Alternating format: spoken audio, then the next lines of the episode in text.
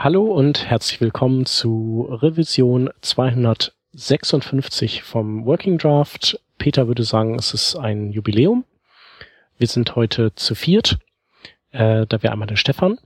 Hallo. Dann hätten wir den Hans. Hi. Den Anselm. Hallo. Und meine Wenigkeit, den Shep. Und ähm, ja, wir haben über so viele Themen in den letzten Wochen und Monaten und Jahren gesprochen, deswegen ähm, haben wir immer häufiger das Problem, dass wir, ähm, dass wir nicht wirklich neue Themen finden. Und äh, jetzt haben wir uns gedacht, wir haben eine ganz super tolle Hörerfrage bekommen ähm, zu der Revision 253, wo es um die CMS ging. Ich weiß nicht, wer war dabei? Einer von euch? Hans, du? Nee. Nee, war ich war dabei. dabei. Stefan war dabei. Ah ja, genau. Ähm, ja, und die Frage, ich kann die ja mal vorlesen, ist ein bisschen länger. Aber ähm, wir dachten, das ist eigentlich ein guter Aufhänger, um mal so ein bisschen die Frage zu klären und, und so ein bisschen unsere Workflows auszutauschen. Also, um an der Stelle die Brücke zum Frontend zu schlagen, mich würde ja sehr interessieren, wie ihr, sofern das überhaupt passiert, Frontend entwickelt. Für Websites, die mit einem Redaktionssystem im Rücken betrieben werden. Wie gestaltet ihr den Umsetzungsprozess, vor allem in Bezug auf Projekte mit mehreren beteiligten Entwicklern? Wer macht wann was? Wer definiert die Struktur des Markups etc.? BEM, Atomic Design, Pattern Lab, Style Guides und all diese wunderbaren Tools versuchen doch vor allem die Organisation der Frontend-Entwicklung zu verbessern. Aber wo ein Frontend ist, da ist häufig auch ein CMS. Mit Plugins, Modulen und Erweiterungen, die häufig einen eigenen Organismus darstellen. Gerne noch separate Style Sheets und JavaScript mitbringen. Wie geht ihr vor, wenn es starke Abhängigkeiten zwischen Frontend und Backend gibt, zum Beispiel beim bidirektionalen Austausch von Daten und nachzuladenden Inhalten? Arbeiten alle Entwickler in einem Entwicklungssystem, jeder mit einer lokalen Instanz in einer virtuellen Maschine oder findet die Entwicklung weitestgehend losgelöst statt? Also die Frontend-Entwicklung findet in einer statischen Variante statt und äh, der Backend-Entwickler wird regelmäßig mit den Früchten dieser Arbeit beliefert und kann sie integrieren. Was sind eure Erfahrungen, Best Practices und Empfehlungen? Das ist also die, die Frage, die, die im Prinzip ja viele, viele Unterfragen enthält. Und äh, ja, die können wir, der können wir uns ja mal ein bisschen nähern. Also das finde ich, ich finde die Frage ziemlich cool, auch wenn die mich irgendwie jetzt heute aktuell nicht mehr so oft beschäftigt, aber gerade in der Vergangenheit, so vor ein paar Jahren noch war es immer wieder so, dass ich alles mit CMS äh, gebaut habe. Ja, also irgendwie kam man immer damit in Berührung. Ein Kunde sagt halt, er möchte ein spezielles CMS äh, verwenden oder man sagt hier Kunde, du willst doch bestimmt deine Inhalte selbst pflegen. Das kann man dann mit diesem tollen CMS machen. Und außerdem gibt es schon so und so viele Plugins, die so und so was schon alles machen. Ähm, von daher, ich meine, das Problem ist klar. Ähm, ja, bei mir war es in der Vergangenheit immer so, dass ich dachte, ganz viele so ähm, Best Practices, aber auch irgendwelche Artikel, die zielen ganz oft auf so Eigenentwicklungen ab, wo man gar nicht mehr so eine Abhängigkeit hat zu einem CMS. Ähm, von daher finde ich das sehr interessant, dass wir den, den, äh, das jetzt mal beleuchten. Ähm, ich möchte aber jedoch gleich mit etwas anfangen, äh, indem ich sage, CMS und Datenaustausch, äh, finde ich, werden heutzutage öfter mal getrennt. Also ähm, man kennt das ja so, klassischerweise bringt so ein CMS irgendein Templating-System mit und das muss man dann immer verwenden für alles, was man jemals so macht.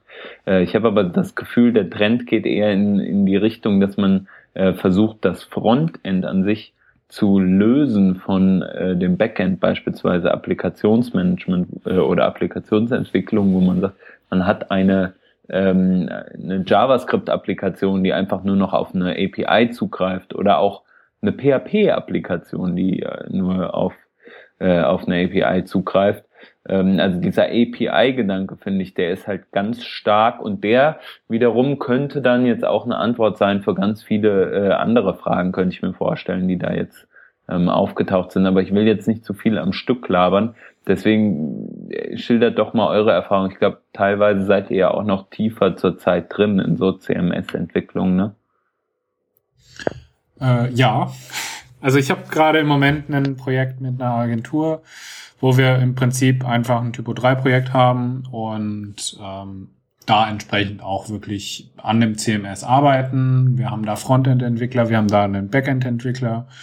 Und ähm, da läuft es einfach so ab, dass wir im Moment halt das Frontend schreiben als Frontend-Entwickler. Wir schreiben auch die Templates mit, ähm, die dann im Endeffekt für Typo 3 eben das Ganze, also den Datenaustausch im Prinzip ja ausgeben. Und äh, wenn wir da halt nicht weiterkommen, dann sprechen wir uns mit dem Backendler ab. Aber der Backendler an sich stellt eigentlich auch eben nur die Funktion bereit, ähm, stellt ein Datenmodell bereit, ähnlich wie man das eben auch kennt, wenn man eine API da hat.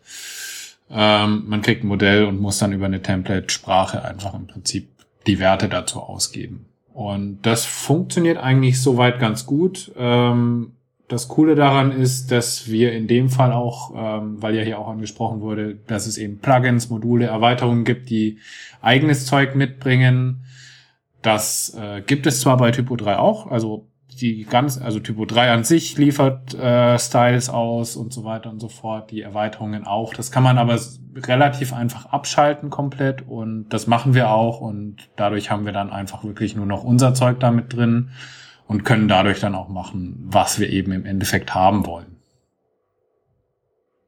Wie geht ihr denn mit sowas um? Beispielsweise im Typo 3 Kontext kenne ich das. Ähm, da gibt's oft halt irgendwie Erweiterungen, also Plugins sozusagen, ähm, die dann irgendein JavaScript mitbringen und das ist dann oft durch die schlechte Art und Weise, wie teilweise so Plugins geschrieben werden, ähm, dann nicht so sauber getrennt, dass man das einfach rauslösen kann. Habt ihr sowas auch und wie geht ihr damit um?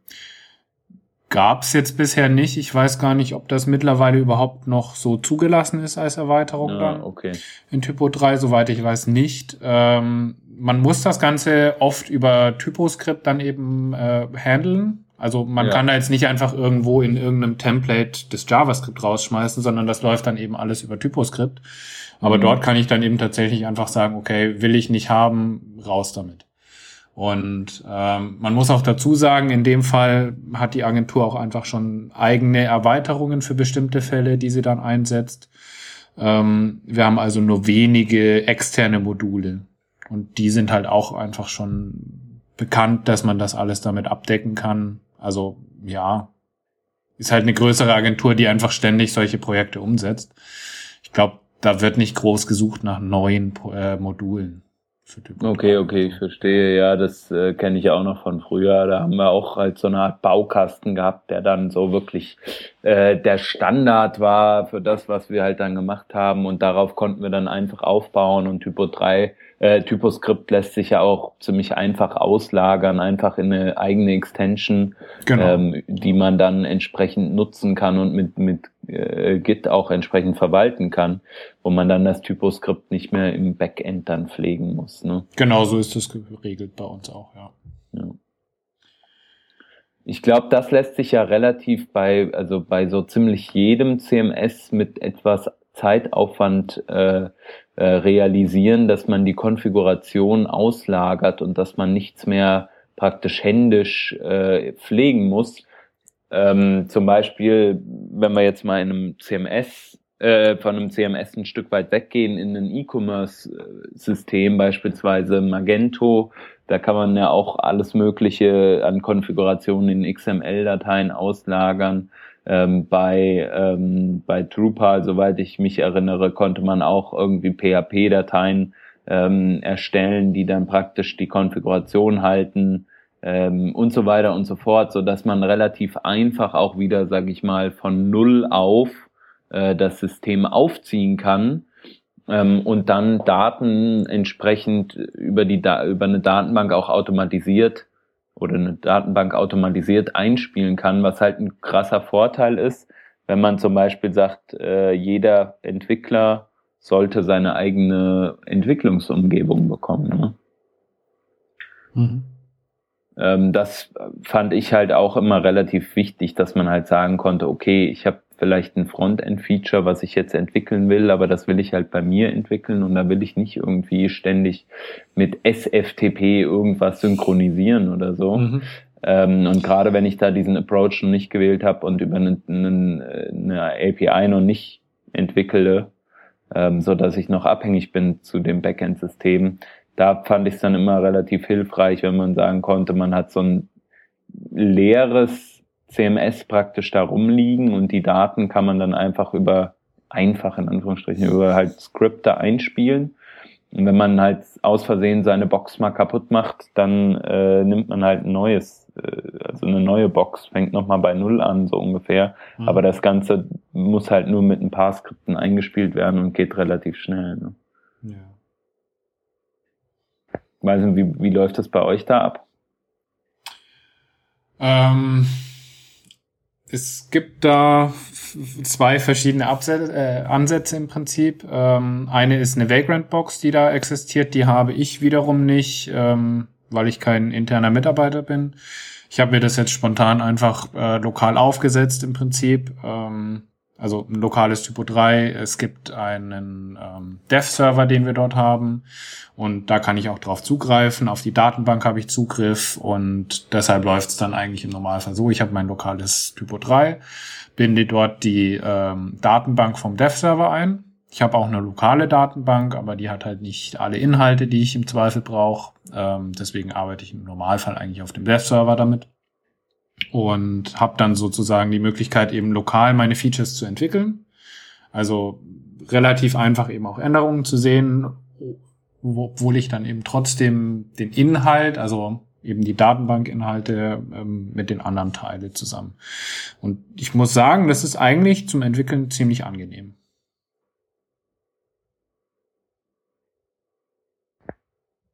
Also ich bin ja auch immer ein großer Freund von so Vagrant-Boxen, die man lokal starten kann, einfach weil vielleicht gibt's ja auch, äh, gibt, entwickeln Backend-Entwickler neue Dinge und zwischendurch ist vielleicht auch mal was kaputt, ja, auch wenn die vielleicht, ähm, vielleicht, ich meine, je nach Setup kannst du natürlich auch hingehen und sagen, ähm, wenn du so eine gemeinsame Maschine hast, dann hast du eine Subdomain pro Branch oder sowas, die gerade läuft das gibt's ja auch. Mhm. Und dann äh, hast halt irgendeine Branch, wo irgendwas gerade komplett zerlegt ist und das stört aber keinen, weil, weil alle irgendwie haben, haben ja ihre eigene Branch, die von, von Master abgezweigt ist und der ging zuletzt. Aber ist natürlich auch, muss man auch erstmal haben, so ein Setup. Ansonsten finde ich halt immer gut, wenn man lokal arbeitet, dann kann man auch, ähm, kann man mal schnell die Branch wechseln und einfach Localhost refreshen und ähm, das ist schon, schon nett und eben auch dann einfach wieder das Ding zerstören. Ja. Das ist sehr praktisch. Ja, also ich finde es extrem wichtig, dass man einfach äh, lokalen Zugriff hat auf die ganzen Sachen, also auf die Templates, auf die Styles und so weiter. Also ich kenne es von anderen Systemen, ähm, jetzt nicht von einem CMS in dem Fall, sondern von einem anderen Projekt, wo wir im Prinzip halt auch ein Templating haben, was dann eine API anspricht. Und ich habe halt die API einfach nicht zum Laufen bekommen. Und das führt dann halt dazu, dass du irgendwie auf einem Dev-Server da rumfuhrwerkst, irgendwas hochpushen musst, damit du überhaupt eine Änderung siehst. Und es ist halt ja doch einfach langsam und irgendwie unzureichend, wenn du halt gerade so ein paar Markup-Spielereien da ausprobierst mhm. oder auch nur irgendwelche Style-Änderungen und da eine Klasse hinzufügen musst oder wieder wegnehmen musst. Das ist halt sehr ärgerlich, wenn man da nicht einfach mal speichern, reload äh, und das Ganze sich ansehen kann, sondern wirklich da erstmal äh, per Git das hochpushen muss, warten bis die CI durch ist und dann halt erst wirklich was sieht. Also das ist schon hilfreich, wenn man lokal einfach das mal ausprobieren kann und aber auch eben dann wieder resetten kann, wenn irgendwas schiefgelaufen ist. Also, ja. Du sagtest, sorry, ich wollte noch sagen, ein weiterer Vorteil ist halt, du kannst auch äh, theoretisch ohne Verbindung zur Firma eben weiterentwickeln. Ne? Mhm. Also du kannst halt auch mal von zu Hause arbeiten oder aus dem Zug heraus ja. und bist nicht darauf angewiesen, dass irgendwie eine VPN läuft und ja, du irgendwelche ja. Laufwerke mappen musst vielleicht oder so im Netzwerk und das Netzwerk ist eh lahm. Nee, schon super. Ja. Du sagtest gerade, es gibt eine äh, CI, also Continuous Integration Tooling, was ihr verwendet. Das ist also auch was, was ich auf jeden Fall empfehlen würde, sich mal anzugucken, inwiefern man ein automatisiertes Deployment von dem Code, das man hat, ähm, praktisch auch mit einem CMS zum Laufen bekommt. Ne? Da ist natürlich die Herausforderung immer diese Backend-Änderungen und Frontend-Änderungen, die eventuell konsolidiert werden müssen, dass man die halt äh, zur gleichen Zeit praktisch hochspielen muss. Ne? Da muss man äh, immer gucken, wie macht man das am besten, wie tr triggert man so ein Deployment, in welcher Reihenfolge. Also für, für Prot jetzt, ich sag mal, wenn eine Development Box mal eine Viertelstunde oder zehn Minuten nicht geht, so, das tut jetzt nicht unbedingt krass weh. Aber wenn das halt auf einer Live-Umgebung passiert, dann ist das schon nicht so schön. Und ähm, was wir also auch oft erfahren, also an Problemen, ist gerade, was du jetzt auch sagtest, dann kriegt man die API nicht zum Laufen. Ähm, wenn man das halt jetzt nicht bei einem CMS hat, sondern wirklich so ein, so ein, so ein System, äh, wo Backend-Entwickler irgendwo im Code was machen, mhm. vielleicht auch in anderen Repositories, und dann muss man aber im Frontend äh, die Features haben und da muss man auf eine spezielle Branch, damit man in diesem Backend Repository irgendwas äh, Richtiges hat und im Frontend muss man auf folgender Branch sein und dann vielleicht noch in einem anderen Backend Repository und so. Und dann, äh, sage ich mal, dann wird das, geht das schon irgendwann ziemlich durcheinander. Aber da muss ich auch echt sagen, habe ich noch nicht die richtige Lösung gefunden, wie man das einfach machen kann, außer man sagt halt, man macht komplett autark. Jeder macht halt so sein Süppchen Mhm. Und wenn es fertig ist, dann kriegen, kriegt man es halt so. Ja, okay, aber, aber das kann ja auch nicht die ganze Lösung sein. Also ja, da frage ich mich gerade, wie, wie machst du dann weiter bei äh, kontinuierlichen Änderungen? Nicht denk in Sprints oder in ja, irgendeinem ja. anderen Zeit, Zeitraum, wo du sagst, passt alle, alle x Tage hast du ein Paket, das du ablieferst, das noch integriert wird und nachher ändert sich wieder was. Mhm. Und das betrifft nicht nur die Styles und die JavaScripts, die man ja mit mit einem CMS-System relativ einfach integrieren kann. Das ist ja im schlimmsten Fall einfach nur ein Pointer auf irgendeine Datei, die du rausspielst, sondern auch Template-Teile, die diesen Inhalt betreffen, den du mit dem CMS managst. Naja, ähm, okay, aber im Prinzip, also nochmal bei einem ganz anderen Projekt jetzt, da haben wir es eben so, dass es eine React-Application, die sich im Prinzip an eine API dranhängt. Und der große Vorteil ist da, ich habe die API noch nie selber bei mir lokal laufen lassen, weil ja. keine Ahnung, was ich für ein Setup dafür brauche. Das will ich gar nicht alles auf meinem Rechner haben. Aber die React Application hat halt einfach einen Mock Layer von der API und hat halt Integration Tests, mit denen ich dann im Prinzip einfach das komplette ähm, Frontend dafür stylen kann. Also ich, klar, ich habe da einzelne Module, da kann ich mir die einzelnen Module angucken. Und dann kann ich einfach mit der Mock API im Endeffekt auch eine Ausgabe dann wirklich erzeugen. Und schon klar. Ähm, aber, aber wie tust du jetzt, wenn du jetzt zum Beispiel nicht irgendwie dein eigenes React-Frontend stricken kannst oder solche Sachen, sondern wenn du diesen klassischen Fall hast von Drupal oder Typo 3 CMS, mhm. Mit dem die Daten gemanagt werden und mit dem die Daten herausgespielt werden. Diese monolithischen Content-Management-Systeme, äh, die die jeder eine eigene Template-Sprache hat, jeder einen eigenen Scope, wo man gewisse globale Variablen rausziehen kann und solche Sachen. Mhm.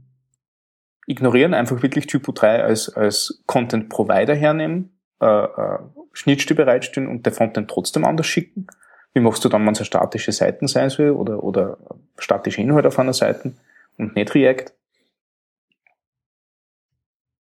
Also wenn ich wirklich Typo 3 eben nur als sozusagen API-Layer verwende, dann kann ich mir auch immer irgendwelche Tests drumherum schreiben hm. und eine Mock-API sozusagen dann bauen. Das heißt, du brauchst einmal raus irgendeine, irgendeine also, Zwischenschicht.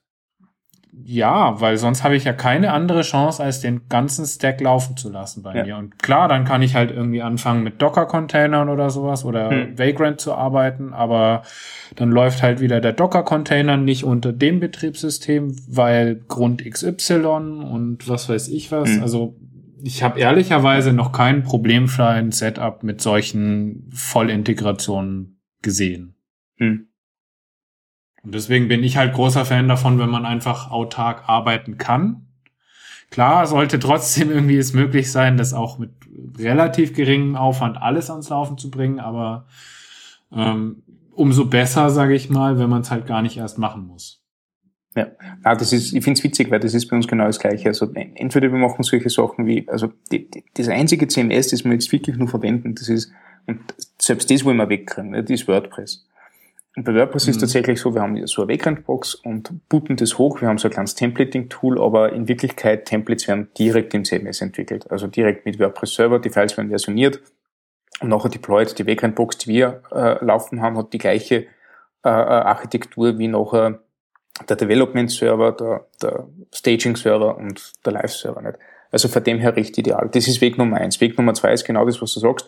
Wie der Inhalt verwaltet wird, ist uns schnurzegal wir stellen nicht da diese Files bereit, dass die Inhalt noch entsprechend präsentiert werden kann. Das kann ein React sein, das kann ein statischer Seitengenerator sein, das kann irgendwas anderes sein, wo wir uns einfach über API die Dinger saugen äh, und, und darstellen. Also äh, das, das Content-Management-System, das wir jetzt am meisten im Einsatz haben, und ich glaube, ich habe schon einige Male gesagt im, im Podcast, ist GitHub.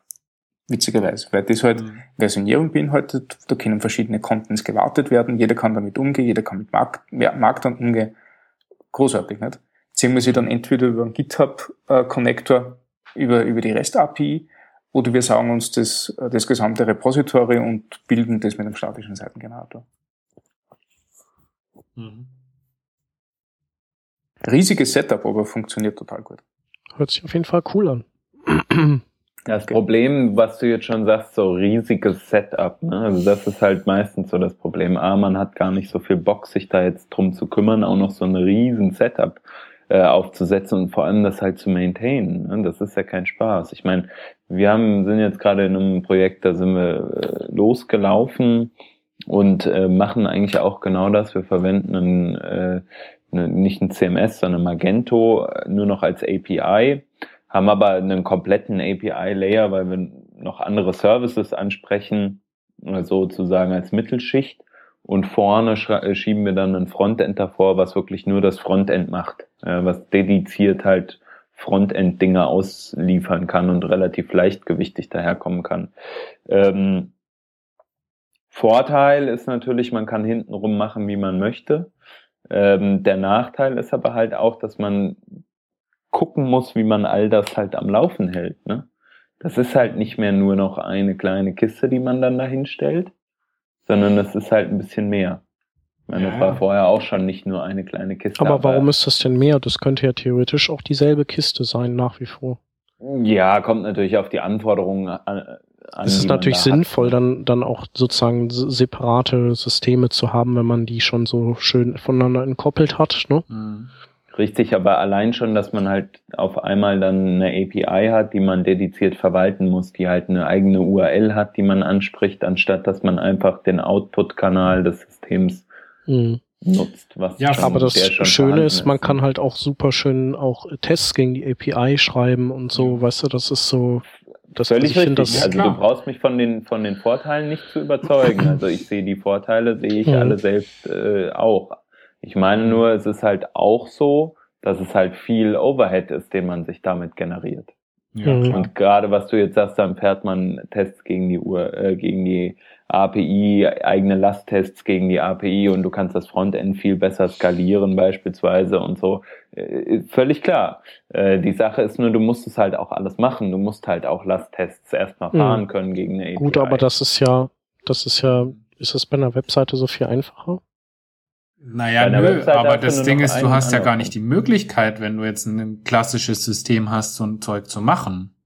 Also kommst du auch nicht auf die Idee, wenn du halt eh schon so ein Setup dir irgendwie ausdenkst, der dann irgendwie modular ist und alles schön sein eigener Service ist, dann hast du ja überall die Möglichkeiten. Also du komplexisierst das Ganze halt wirklich relativ schnell und ja, führst dann auch irgendwie deine Arbeitsweise dazu, dass sie halt wirklich dann so komplexe Sachen sich ausdenkt. Also keine Ahnung, wenn man die Tests machen kann, dann will man sie auch machen. Wenn man die Lasttests da fahren will, ja, dann macht man es halt auch und setzt dafür einen anderen Service auf, setzt irgendwie das Ganze auf einem AWS-Setup ab oder keine Ahnung was. Ist ja auch dann wieder eine Menge mehr Arbeit, mhm. als wenn man einfach irgendwo auf irgendeinem Host ein Typo 3 oder für WordPress oder sonst was aufsetzt. Aber das ist ja dann da halt was selbst eingebrocktes, ne? Wenn du da, mhm. wenn du irgendwie, wenn, wenn du nicht ausgelastet bist und das alles machen möchtest. Keiner, keiner zwingt dich, das auf einmal zu tun, was du sonst nicht tun würdest, ne? Aber du hast halt die Möglichkeit und du kannst halt auch sagen, es liegt nicht am Frontend, weil Backend liefert halt Mist. Mhm. Oder Backend liefert 1A Material irgendwo im Frontend wird's verschluckt.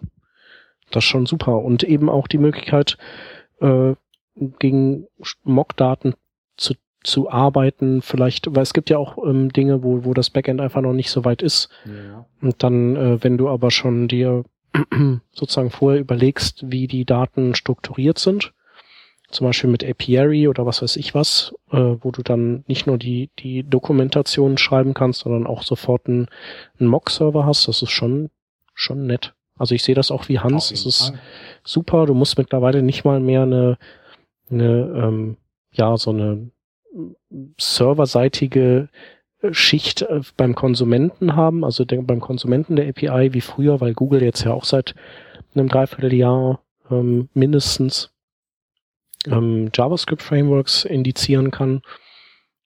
Brauchst es vielleicht noch so, äh, du musst dir dann eine Lösung einfallen lassen für, wenn du auf Facebook einen Link teilst oder so, dass der dann an die äh, Open Graph Daten rankommt, aber grundsätzlich kannst du einfach mit mit einer Angular oder React Geschichte das alles irgendwie verdauen, was da aus der Schnittstelle kommt. Und du kannst halt auch nicht nur das machen, sondern du kannst natürlich auch äh, einfach äh, mobile Clients auf einmal noch äh, von irgendeiner externen Firma programmieren lassen, die auch diese Schnittstelle konsumieren. Also es ist schon cool und die ganze Mhm. Business-Logik, die steckt halt einfach in, in der Schnittstelle und die, die Frontends, die, die haben natürlich auch Logik, aber letztendlich bilden die das nur ab. Mhm. Also im Grunde hast du aufwandstechnisch zwei Optionen. Entweder das Projekt ist so groß, äh, dass du sowieso nicht drum herum kommst, dass das alleine schon den, äh, die Zusammenarbeit mit deinen Kollegen erleichtert, dann brauchst du das. Ja, klar. Ähm, die andere Alternative hast, wenn du jetzt, keine Ahnung, äh, kleine Homepage quetschen, die halt äh, eben alle zwei Wochen äh, äh, WordPress-Seiten oder Typo 3-Seiten rausschmeißt. Also alle zwei Wochen Typo 3-Seiten rausschmeißen geht eh nicht, aber ihr, ihr wisst, was ich meine.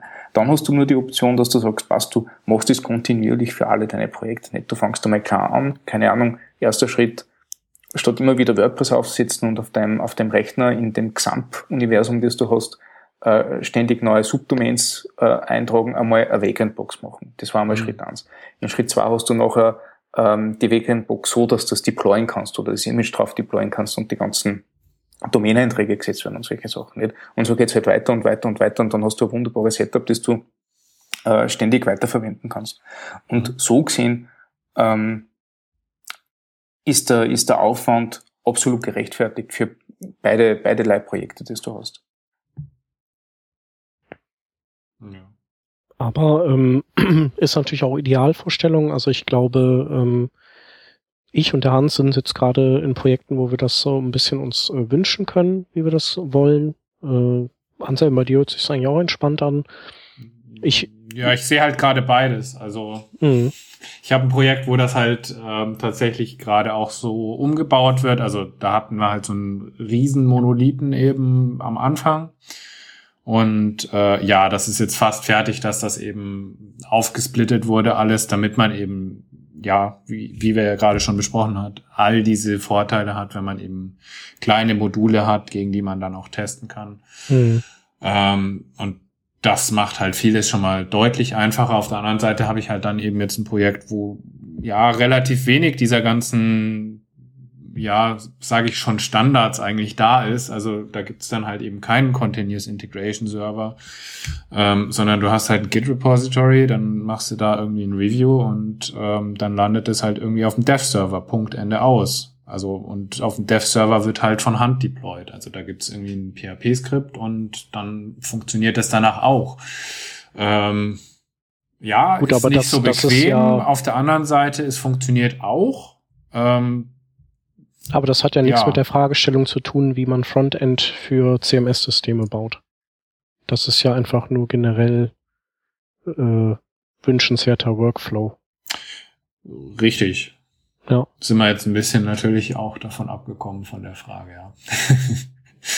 Äh, Also habt ihr denn auch glaube- Projekte, sorry, habt ihr denn auch Projekte, wo ihr äh, nur Frontend baut, ähm, wo das aber dann sozusagen statisch ist und wo ihr einfach statische Templates dem Kunden schickt oder dem, dem Backend-Team und das nimmt die dann und zerpflückt die und integriert die bei sich? Oder habt ihr vorwiegend, wenn ihr, also man, ihr seid ja, also Stefan nicht, aber die anderen zwei sind ja auch Freelancer.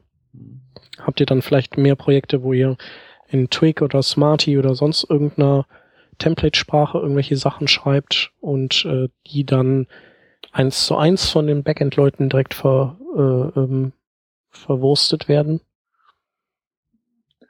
Was sind so, was ist so die, das, was euch so über den Weg läuft in der Regel? Also ich schreibe jetzt aktuell, wenn ich Frontend-Templates schreibe, tatsächlich äh, Templates in Blade. Das ist die, äh, die Templating-Engine von Laravel. Ähm, da wird dann aber nichts mehr praktisch nochmal weiter integriert von irgendwelchen Backend-Entwicklern. Das gibt's also gar nicht mehr. Das habe ich, habe ich allerdings in einem anderen Projekt, was ich hier vorhatte, da habe ich das gemacht. Und zwar haben wir da alles prototypisch entwickelt. Einen Shop für ein riesen, weltweit aufgestelltes Unternehmen, Online-Shop. Ja. Und die haben alles prototypisch entwickeln lassen und dann wurde es alles in Java äh, integriert in äh, hier, wie heißt das nochmal, das große äh, Java E-Commerce-Plattform. Keine Ahnung.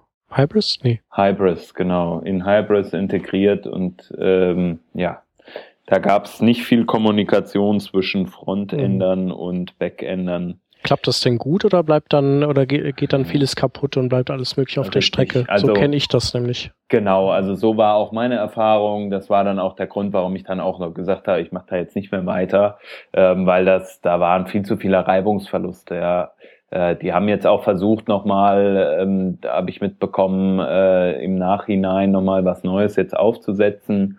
Ähm, machen da jetzt auch gerade ein, neues Projekt sozusagen, aber die alte Plattform, also das Backend bleibt praktisch genauso, mhm. ähm, nur das Frontend wird nochmal neu gemacht. Da versucht man jetzt ein Stück weiter mit APIs zusammenzuarbeiten. Habe ich, äh, äh, hab ich auch versucht, damals mit zu ähm, beleben, den Gedanken, aber die Art und Weise, wie man da einfach halt dann auch wenn man ein Stück weit wasserfallartig vorgeht, das Frontend wird halt zuerst gemacht und dann ähm, kommt das Backend und zieht äh, äh, drei Monate später sozusagen die Features im Backend nach. Ist natürlich schwierig, wenn es dann vor allem keine richtigen Mock-Daten gibt und dann denkt sich der Frontend-Entwickler irgendwas. Hat nicht so richtig geklappt und ich weiß nicht, wie es aktuell klappt. Ich glaube besser, aber ich glaube nicht perfekt. So. Mhm. Es gibt halt immer, wie du schon sagst, es gibt halt immer sehr viele Reibungsverluste da. Ne? Ja, ich glaube, das, das ist echt schwierig. Also weil ich glaube, Backend-Entwickler haben halt nicht immer so ein Gespür dafür, was jetzt wirklich relevant ist und was nicht. Also ich habe das auch schon öfters gehabt, dass dann irgendwas nicht ging und dann hat man sich das angeguckt und dann haben die halt eben nicht genau diese HTML-Struktur übernommen, weil die halt sich gedacht haben, ja, es ist jetzt ja nicht so dramatisch, wenn ich einen Diff weglasse, aber ist mhm. es halt dann doch. Ja klar, ist ja auch nicht deren Grundaufgabe im Prinzip. Ja. Genau. Und am liebsten ist es mir halt, wenn man wenn man dann sowas hat wie, also wenn, wenn man denn schon so miteinander äh, irgendwie ver, verzahnt ist, dass man dann, äh, dass man dann sowas wie Twig äh, benutzen kann und vielleicht auch irgendein System hat, wo man äh, irgendein, Re irgendein so Dependency Manager, wo man da einfach seine Sachen reinhängen kann, wo die, dass die dann auch nutzen, wo die gar nicht drüber mhm. groß nachdenken müssen. Also wo die das im Prinzip einfach nur mit den richtigen Daten dann bestücken müssen. Mhm. So eine Art Mapper meinst du? Ja, auf jeden Fall, also in jedem Fall so, dass, äh, also dass, dass wir, dass auch wir mit Mock-Daten arbeiten und die, die eins zu eins diese Twig-Sachen oder die Smarty-Templates dann bei sich reinziehen und, und selber dann nicht mehr Hand anlegen. Mhm. Mhm. Weil sonst geht das irgendwie immer schief und dann macht man Arbeit doppelt und ah, ich hatte dann auch schon, da waren irgendwie die Skripte alle schon fertig und dann war das so ein Projekt, wo die halt irgendwie gedacht haben, Frontend-Leute, die machen halt nur HTML und CSS. So, mhm. ich schreibe das JavaScript jetzt dazu und dann so, ey, guck mal, ich habe das doch alles schon, ist doch alles schon fertig. So, mhm. oh ja, hm. ja, ist nicht immer so einfach. Mhm. Ja, also bei mir ist es übrigens ziemlich genauso. Ich schreibe die meiste Zeit eigentlich wirklich dann eben in irgendwelchen Template Languages oder binde direkt äh, Sachen an, die API dann an. Aber ich habe jetzt schon lange keine Prototypes mehr in dem Sinne gebaut, wie es jetzt gerade angesprochen wurde. Was ab und zu tatsächlich auch vorkommt, ist, dass ich halt, ähm, dass gar kein Backend involviert ist. Also kleine Skripte einfach Bookmarklets oder solche Sachen zum Beispiel, ähm, wo man halt einfach komplett unabhängig vom Backend ist. Aber das ist ja dann auch etwas außerhalb der Frage jetzt. Mhm. Genau. Ja. Und dann gab es noch hier die Frage, wie, wie, äh, wie funktioniert das, ähm, also wie einigt ihr euch äh, bezüglich des Markups und des Stils, den ihr schreiben wollt äh, im Team? Wie, wie läuft das so bei euch in der Regel ab? Ähm, das ist bei uns relativ einfach. Wir nehmen im Moment das was am populärsten ist, einfach wenn wir die meiste Literatur dazu haben, damit man Leute schneller auf, auf Schiene bringt. Also das ist aber jetzt gerade auch Ausnahmezustand. Also wir haben, wir haben uns unsere eigene Konvention äh, äh, ausgedacht früher, haben ähm, dort auch, äh, wie ich finde, sehr gut zusammengearbeitet, haben Linting-Mechanismen geschrieben, dass wir uns an die Kon Konvention halten jetzt gerade bei diesem Projekt, wo sehr viele neue Entwickler dabei sind, die, die teilweise zum ersten Mal wirklich auf Frontend stricken, was, was, was faszinierend ist, weil sie sich extrem gut schlagen, weil es halt wirklich das erste Mal ist, dass sie auf so einem Level das machen. Ähm, den haben wir einfach massiv viel Literatur gegeben, ein paar Crashkurse gemacht, so die gewissen Sachen wie BEM und, und was nicht was, mhm. ähm, und funktioniert deswegen auch total spitze nicht. Also, ähm, bevor du dir großartig was Eigenes ausdenkst, nimm lieber irgendwas von der Stange, wo sie Leute vielleicht eher noch wiederfinden können, wenn sie irgendwas im Internet suchen. Mhm. Hätte ich gleich mal eine Frage dazu. Ähm, mhm. Setzt ihr denn irgendwelche Frontend-Frameworks ein, also sowas wie Bootstrap oder ähm, Foundation? Haben wir bewusst nicht gemacht. Okay. Ja, also, weil dann stellt sich euch das Problem nicht. Genau. Ähm, ich habe nämlich schon was festgestellt, es ist ja alles schön und recht und wenn BEM zum Beispiel gerade irgendwie gehypt wird, ähm, dann ist es alles toll, aber wenn halt ein Projekt dann irgendwie mit Bootstrap arbeitet, dann bringt mich BEM überhaupt nicht weiter, weil Bootstrap halt nicht BEM verwendet ja. zum Beispiel. Na, und ich will ja dann auch nicht irgendwie mein eigenes Zeug, was ich zusätzlich schreibe, in BEM schreiben, während ich den Rest dann von Bootstrap nehme. Also das ist ja auch dann irgendwie Quatsch. Ja, natürlich. Also äh, angenommen, wir hätten Bootstrap verwendet, mhm. dann war Bootstrap unsere Konvention gewesen. Nicht? Dann hätten wir geschaut, mhm. dass wir so wie Bootstrap weitere Komponenten entwickeln. Nicht? Ja. Ähm, ist in dem Fall halt nicht. Mhm. Ähm, also Bootstrap war uns einfach zu, zu gewichtig für das, was wir machen wollten. Mhm.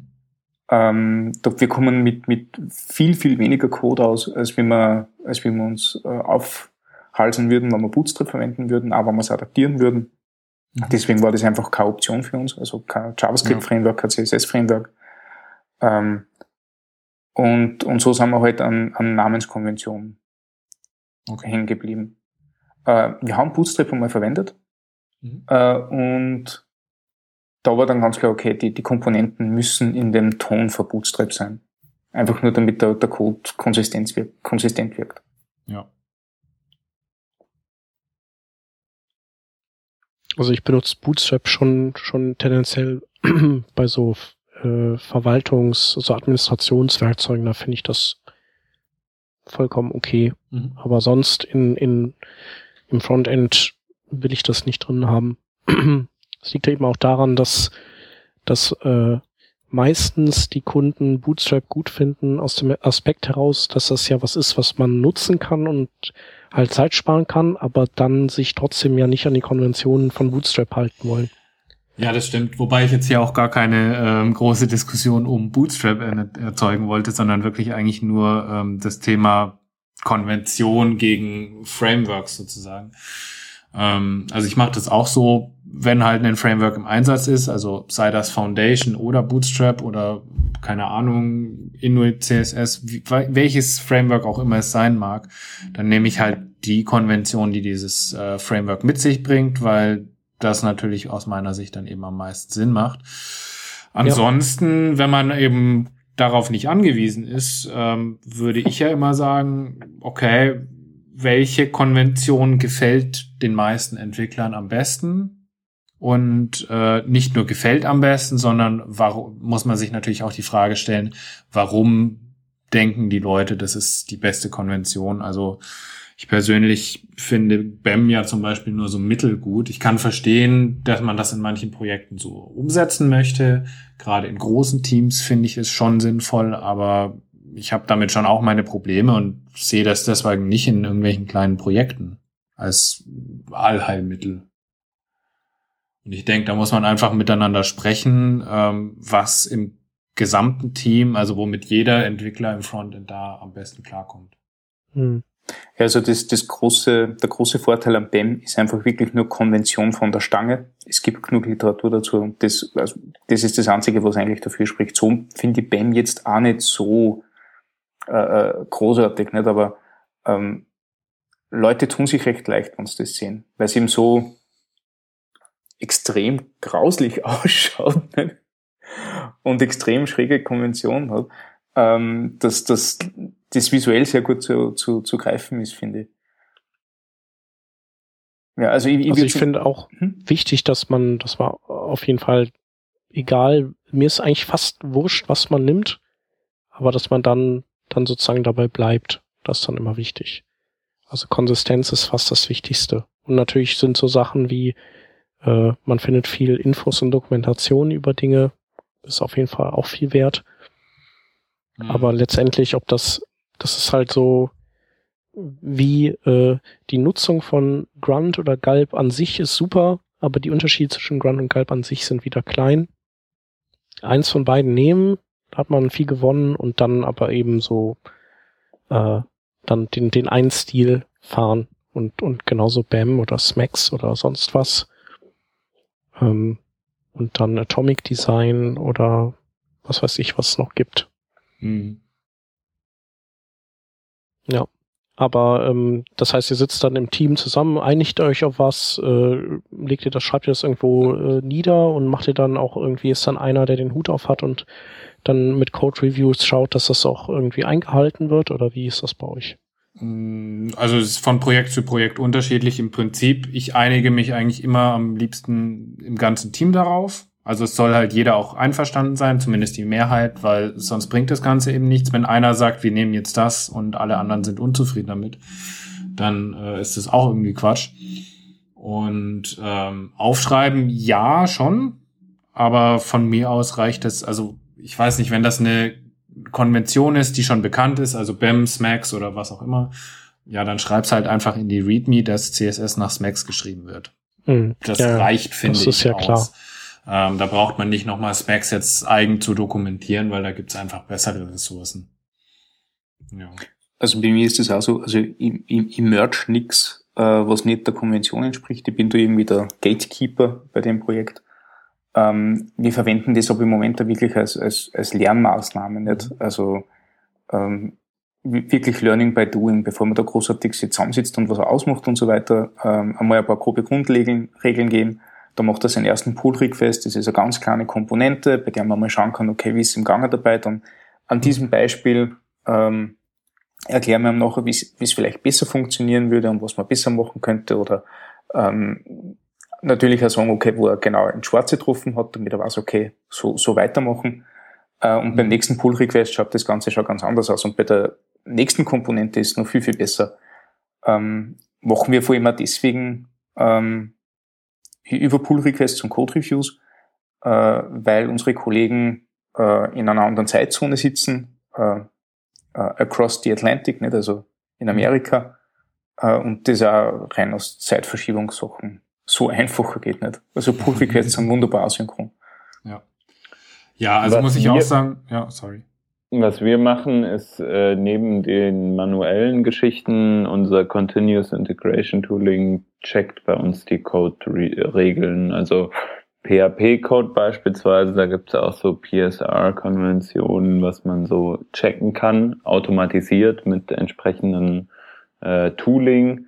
Äh, gibt es ja im Frontend auch CSS-Tool äh, äh, oder Style-Checker sozusagen Mhm. Ähm, und in JavaScript bekanntermaßen JSCS.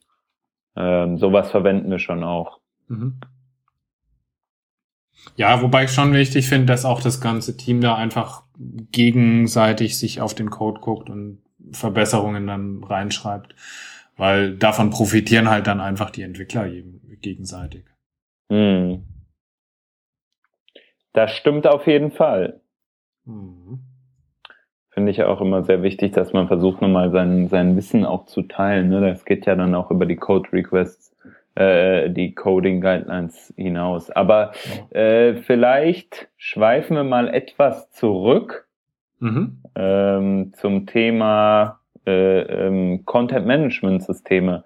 Mich würde nochmal interessieren, arbeitet ihr eigentlich generell noch äh, mit, mit äh, Content Management Systemen viel oder sind das jetzt Ausnahmeprojekte, wo ihr da drauf seid? Also so richtig mhm. mit einem CMS ist eher die Ausnahme. Also wie gesagt, im Normalfall bin ich dann schon auch eher in größeren Projekten, wo dann einfach eine API gestrickt wird und dann gibt es schon im Prinzip eine Art äh, Frontend wieder, die halt dann so ein Dashboard da widerspiegelt für verschiedene Anwender, also für Admins zum Beispiel gibt es ein separates oder eben dann für Kunden und so. Aber das ist halt auch kein klassisches CMS in dem Sinne und wirklich jetzt so WordPress Typo 3 Seiten oder sowas ist dann eher die Ausnahme bei mir. Mhm. Also bei uns ist das auch die Ausnahme, eh wie schon gesagt, das Einzige, was wir laufen haben, sind WordPress-Blogs, beziehungsweise ein Ghost-Blog. Äh, und da bin ich halt der Meinung, wenn du einen Blog brauchst, installiere einen Blog. Ja, also die, also die meisten Kunden, die, die wollen doch ein CMS und am Ende passiert doch da eh nichts, oder? Also oder was passiert da groß? Ich bin nicht froh, so, ja. dass ich das nie gehabt habe. Also es ehrlich. gibt aber schon auch äh, Kunden, die dann ein CMS wirklich sehr nutzen. Also. Mhm. Ich weiß nicht, ich bin halt jetzt auch weg von diesen ganz kleinen Mini-Seiten für irgendwelche Handwerker oder so, weil da ist es halt tatsächlich der Fall. Und ähm, ja, da ist halt wirklich nur, ich will halt das irgendwie selber pflegen mhm. und dann machen sie es halt doch nie. Aber davon bin ich halt jetzt auch ganz weit weg mittlerweile. Also ja, aber man braucht auch nicht, was State of the Art ist oder so. Die Frage ist halt, also ich meine jetzt eher, es gibt ja eigentlich selten wirklich den Bedarf nach äh, komplexen Content-Management-Systemen, die, die vielleicht auch so verschiedene Benutzerrollen haben oder so. Dass, also es, diese Anwendungsfälle gibt es, aber die, äh, die wünschen sich auch viele Kunden. Also die mögen ja so over-engineeren und die finden es ja toll, so je mehr irgendwie die da machen können und wenn man noch Rechte hier verteilen kann und da und aber am Ende ist es halt alles so gibt's halt dann einen, der da drin rumfuhrwerkt oder zwei, und die machen alles und die brauchen da nicht Hierarchien. Die brauchen das alles gar nicht. Also. Das stimmt. Also viele Funktionen von CMS-Systemen werden oft nicht benötigt. Ja. Und das ist natürlich dann auch manchmal einfach Ballast, ne? Also man, hm, die sind ja dann, naja, klar, die, weil die das alles abbilden können, das müssen die ja auch irgendwie, irgendwas muss das ja alles abbilden und das ist halt dann nicht immer so mhm. pfeilschnell, ne? Ja, das stimmt. Ja, was ich natürlich ja. vergessen habe, also ich nutze ja selber ein CMS. Also meine Reading List läuft ja auf Kirby. Ja. Also Kirby ist auch eigentlich immer das, was ich äh, empfehle und auch immer wieder immer wieder rückblickend sehe, wenn mhm. es nicht genommen wurde, so hätten wir das genommen, wäre alles gut gewesen. Ja, es also für ja auch kleine mittlerweile, Seiten, ja. Ja, aber du hast ja auch, äh, was hast du alles? Du hast einfach ein Ding, da wird das automatisch zu einem JSON-API. Du hast so ein Composer-mäßiges Ding, wo du dir einfach, äh, oder Bilder heißt der, wo du dir dann einfach so die ganzen Sachen zusammenziehen kannst. Du hast äh, sogar so ein Plugin oder so eine Erweiterung, wo du verschiedene Rechte äh, Levels haben kannst. Also. Ja, wobei, also ich habe schon den Eindruck, dass es nicht beliebig skaliert als System. Also für große Lösungen ist das einfach nicht ausgereift dann an vielen Stellen. Und dann hast du halt irgendwelche Third-Party-Plugins, die das zwar dann irgendwie da hinschrauben, aber es ist halt einfach nicht dafür gedacht. Also weiß ich nicht. Nee, aber das hast du ja bei WordPress auch. Und das ist ja schon out of the box. Ja, klar. Ich sage ja auch nicht, ne? dass du WordPress nehmen sollst stattdessen. Also. Nee, nee, aber das tatsächlich wird ja auch. Wie gesagt, das hängt halt immer davon ab, was du im Prinzip als Projekt erreichen willst. Und mhm. klar, für viele Fälle ist Kirby absolut ausreichend und ähm, also für meinen Reading List Fall ist das das perfekte Tool, weil ich das äh, bedienen kann, obwohl ich jetzt nicht wahnsinnig viel Ahnung von PHP habe, ähm, damit aber alles machen kann, eben auch die API ansprechen kann und solche Sachen, weil die Funktionen, die ich da halt brauche, einfach so für CMS-Systeme nicht existieren und ja, dafür auch gar nicht gebraucht werden, was ich halt aber für meinen Newsletter haben will. Und ja, das ist natürlich super cool, wenn ich da schnell eine Lösung erreichen kann mit sowas. Aber mhm. ja. also wo Kirby halt einfach nicht das Richtige ist, ist, wenn, wenn du von, wenn du Daten von deinen Usern verarbeiten willst. Ja. ja. Sobald du das machen möchtest, dann, dann ist, dann musst du dir was anderes ausdenken. Aber sonst finde ich schon echt also nichtsdestotrotz, ich äh, oder was heißt nichtsdestotrotz, äh, nicht der Tatsache abgetan, dass ich nicht auch Kirby mag. Ähm, aber diese Diskussion über CMS-Systeme hatten wir ja schon. Mhm. CMS-Systeme ist übrigens falsch. Ja, ich ähm, weiß. Ich sag, ich sag's ja auch ja, aber dann weiß auch wieder keiner, was gemeint ist. Content Management Systeme ja. oder CMS. Du kannst das ja in den Show Notes als Disclaimer dazu schreiben. Das heißt, ich schreibe die Shownotes. elegant, elegant dabei. Äh, dann, damit wird der Stefan nicht zufrieden sein, glaube ich. Ich bin total zufrieden damit, absolut. Wirklich. Schön! Freuen wir uns doch alle. Gut. Ich würde es da mal äh, jetzt ja. aber mal bewenden lassen. Und lass uns doch jetzt mal noch einfach die zwei Links, äh, ein bis zwei Links vorlesen, die wir so in den Links verpackt haben. Ja. Sind wir schon am Ende, oder? Ja, würde genau, ich sagen. ich habe das jetzt einfach mal so spontan mhm. beendet. Ja, ist ja auch ja, ein guter Zeitpunkt. ans Ende gespu gespult. Ja, also ich glaube, wir haben eh genug gesagt dazu. Nicht? Also ja. ich finde es witzig, dass sie alle unsere Entwicklungen in die, in die gleiche Richtung begeben haben. Nicht? Also weg von diesem monolithischen System hin zu ähm, Datenprovidern, Datenverwaltern und irgendwelchen Frontends, die das konsumieren. Finde ich eigentlich ja. sehr lässig. Ja. ja. Das stimmt auf jeden Fall. Der erste Link heißt Styling Broken Images Stefan, worum geht's da? Äh, genau, das ist eigentlich äh, eh schon eine bekannte Technik, aber man kann es eigentlich immer wieder, immer wieder aufrollen.